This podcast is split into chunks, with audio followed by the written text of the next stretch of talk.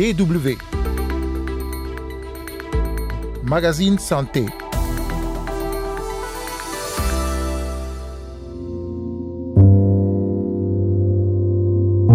Les mutilations génitales féminines ou MGF, on continue d'en parler cette semaine dans ce magazine santé. Il sera notamment question de la chirurgie réparatrice. Mais avant, le témoignage d'une survivante de MGF. Carole Assignon au micro, vous écoutez le magazine santé. Bonjour à toutes et à tous.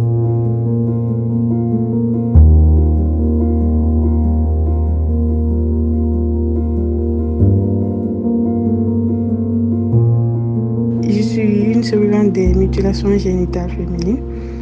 Et ça s'est passé quand j'avais deux ans, que je suis partie au village avec ma maman et mes tantes ont décidé de, de m'exciser. Et je suis de la troisième phase de l'excision où on parle de, de l'infibulation qui consiste à enlever tout le clitoris et ensuite fermer la quasi-totalité des rêves de, du vagin. Et juste rester un tout petit peu trop pour ça. Je savais que j'ai été excisée parce qu'on me l'avait dit, mais je ne savais pas que c'était de l'infibulation et que, que j'avais subi. Nous l'appellerons Aïcha. Elle est une survivante des MGF, vous l'avez entendu, et cela a un impact sur sa santé, sur sa vie. J'ai su pour l'infibulation quand je, faisais la licence que je devais passer mon stage dans, dans un hôpital public. Je devais faire un examen. J'ai constaté que la fille qui était juste devant moi n'avait pas les mêmes organes que moi, organes génitaux que moi. C'est-à-dire, je voyais certaines choses que je ne voyais pas chez moi d'habitude. J'ai eu à demander à une responsable près. Elle a dit, ah bon, pourquoi tu n'as pas ça? Pourquoi tu dis que tu vois pas? J'ai dit, ah, je sais pas. Mais moi, j'ai pas ça. Alors, elle a dit, allons, allons, on va regarder pour toi. Et c'est là-bas qu'elle a regardé. Elle a dit, ah, pour toi, ils ont tout enlevé. Et pire, ils, ils ont même eu à, à coudre les, les, les lèvres de, de ton appareil. J'étais un peu choquée. Alors, je suis allée demander à certaines personnes qui m'ont dit que c'était pas bon signe, que beaucoup de personnes mouraient pendant leur premier rapport à cause de ça. Ça a beaucoup impacté ma vie parce que à un certain moment, j'avais décidé de ne plus me marier. J'avais reçu des témoignages de deux autres femmes qui ont subi la même chose pendant leur premier rapport sexuel, qui ont terminé la, nuit dans un hôpital. Donc, je me suis dit, alors, pourquoi? Je me suis dit que je n'allais pas me, me marier. J'étais très énervée contre mes parents. Mais sauf que ma maman a dit qu'elle ne connaissait pas ce qu'était l'infiltration, qu'elle s'attendait juste à une excision. Mais apparemment, c'est une pratique qu'on fait dans, nos, dans notre village. Et donc, toutes les filles qui sont malheureusement passées là-bas ont dû être infibulées par ces dames. Après, ça s'est passé comme ça. J'ai essayé d'ouvrir, mais ils m'ont dit que si je n'étais pas prêt à faire des rapports sexuels et tout, de ne pas l'ouvrir maintenant. Du coup, je suis là, je suis pas encore vert. Mais je fais, je fais face à nombreuses infections parce que il faut pas oublier aussi que j'ai eu à. On a fermé la quasi-totalité du vagin. Donc, euh, ça, les, certains déchets ne sortent pas trop pendant les, les menstrues. Et je et j'ai des difficultés de foie. Quand j'ai une forte libido, il y a la partie infibulée qui, qui s'enfle et qui devient un peu gênant et, et qui fait un peu mal. J'ai des pommades pour les infections et tout que je continue à appliquer quand ça arrive. Quand on demande à Aïcha si elle a pensé à la chirurgie, sa réponse Oui, bien sûr, j'y ai pensé, mais apparemment, la chirurgie réparatrice, il n'y a pas. Mais par contre, il y a des chirurgiens qui m'ont dit qu'ils peuvent ouvrir la partie infibulation. Mais après, si tu n'as pas des activités, euh, des activités sexuelles, que ça peut encore se recouvrir parce que ça fait assez longtemps que c'est cousu en fait. Si Aïcha peut se tourner vers la chirurgie, il est donc difficile pour elle d'avoir accès à la forme réparatrice. La chirurgie réparatrice après une mutilation génitale féminine. Le docteur Richard Matisse, gynécologue obstétricien responsable de l'organisation Gynécologie sans frontières, explique en quoi cela consiste concrètement. Concrètement, ben, elle a tendance absolument de ne pas faire prosélytisme, de publicité vis-à-vis de, de cette intervention parce qu'il ne faut pas euh, générer trop d'espoir et trop de fausses idées sur l'intervention. Donc euh, ce que l'on dit, nous, en premier, c'est qu'on peut le faire, ça c'est vraiment pas techniquement difficile, c'est tout à fait euh, faisable. C'est pas une intervention très lourde en termes de technique chirurgicale. Il faut dire que la cicatrisation est très longue, beaucoup plus longue qu'une cicatrice sur une zone qui est plus à l'air libre comme cette zone est assez confinée, donc ça cicatrise beaucoup plus lentement. Donc ça, il faut dire.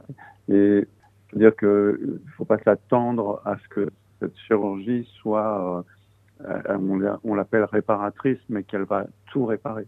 C'est-à-dire que le, la notion de plaisir, euh, la disparition des douleurs, tout ça, faut pas compter sur la chirurgie pour remédier.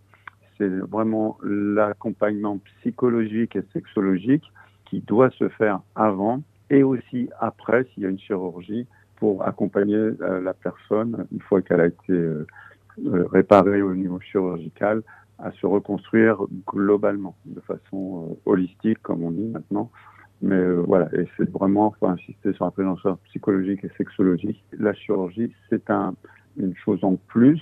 Les patientes des fois viennent initialement pour cela et lorsqu'elles ont pu être suivies par un psychologue qui va euh, mettre à plat toutes les, souffrances enfouies et toutes les significations, et aussi euh, dire qu'il ne faut pas s'attendre à ce que ce soit miraculeux, ben, il y a pas mal de patientes qui euh, ne souhaitent pas finalement être opérées parce qu'elles ne vont pas y gagner quelque chose. Et nous, ce qu'on veut, c'est que l'intervention leur apporte un, bien-être euh, global. Et donc la meilleure indication de l'intervention chirurgicale, c'est la démarche identitaire, c'est-à-dire on m'a retiré quelque chose, je veux qu'on me le remette.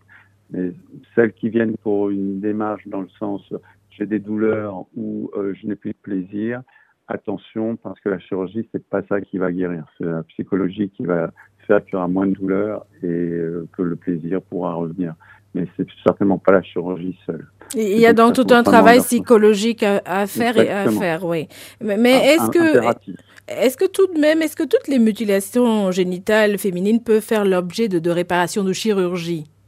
Alors, euh, pas toutes, parce qu'il y a quatre types euh, en pratique. Donc, le type 1, c'est une mutilation entre guillemets à minima, c'est-à-dire que euh, ça peut être une petite incision sur le, le, capuchon du clitoris mais il n'y a pas vraiment de section euh, importante. Enfin, c'est très minime.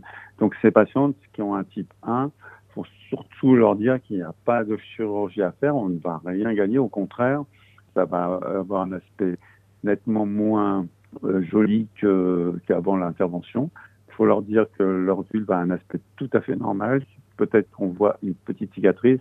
Et donc sur le type 1, il n'y a absolument, absolument pas de chirurgie à faire. Il n'y a aucun intérêt. Le clitoris est en place et euh, il peut être recouvert de peau comme euh, ça peut arriver même si on n'a pas été excisé. Donc il faut bien leur dire que là, il n'y a surtout pas d'intervention. Les interventions sont réservées au type 2 et au type 3, c'est-à-dire quand il y a une excision ou une infibulation, où là, effectivement, euh, le clitoris a été coupé. Donc quand il est coupé, euh, la partie restante qui est sous la peau va se coller un peu au pubis, donc il n'est pas dans sa position anatomique classique. Et donc l'intervention, ça consiste à rouvrir la cicatrice, récupérer le moignon clitoridien et le redescendre en position anatomique. Et quand il y a une infibulation, c'est-à-dire quand il y a une fermeture, là, effectivement, ça, ça nécessite une intervention chirurgicale parce que la patiente, elle est vraiment handicapée par le fait d'avoir l'orifice vulvaire quasiment fermé et donc, il faut rouvrir, il faut désinfibuler, rouvrir la cicatrice pour permettre d'avoir euh, une vulve euh, normale, avec un accès vaginal normal, avec euh, la possibilité d'uriner sans avoir cette barrière cicatricielle devant. Et puis, on peut reconstruire et remettre en place le, clitoris aussi, comme pour l'excision. Les types 4 sont des types qui sont, que moi j'ai jamais vus, sont tout ce qui n'est pas le type 1, 2 et 3, c'est-à-dire d'autres mutilations, mais qui ne sont plus dans le domaine de ce dont on parle. Alors, Gynécologie sans frontières euh, travaille hein, sur euh, plusieurs sujets qui touchent les femmes et vous êtes présent dans, plusieurs pays, notamment africains. Est-ce que cette thématique des mutilations génitales féminines fait partie de vos activités dans ces pays-là? On a eu quelques actions, euh, notamment en Côte d'Ivoire, avec des associations locales pour venir participer à ce qui se fait déjà, donc au niveau local. Notre action majeure consiste à, sensibiliser ici en Europe. Justement, sensibiliser, parler, informer, alerter, ce sont les, les clés pour gagner ce combat contre les mutilations génitales féminines? Tout à fait, tout à fait. livrer de l'information, de la prévention, expliquer et vraiment le, le maître mot. Il ne faut pas euh, condamner forcément comme ça en premier lieu. C'est condamnable, ça, on est tous d'accord mais c'est plutôt d'aller expliquer le côté néfaste de ces pratiques traditionnelles.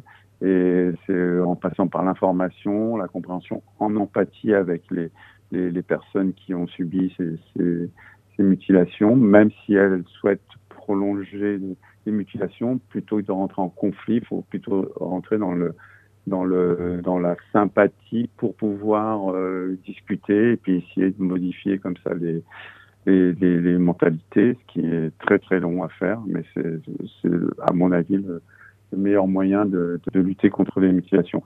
L'information est aussi maintenant, grâce à Internet, etc., euh, par rapport à il y a 30 euh, ans, ça se diffuse beaucoup plus facilement, donc euh, les populations qui sont euh, victimes de l'excision ont, plus facilement, c'est pas encore suffisant, loin de là, mais à l'information pour pouvoir après euh, bah, se dire que non, il ne faut pas continuer à faire ces pratiques euh, euh, néfastes pour la santé. Et c'est avec ces explications du docteur Richard Matisse, gynécologue obstétricien responsable de l'organisation Gynécologie sans frontières, que prend fin ce magazine santé. Merci à vous pour l'écoute. Rendez-vous la semaine prochaine pour un nouveau numéro.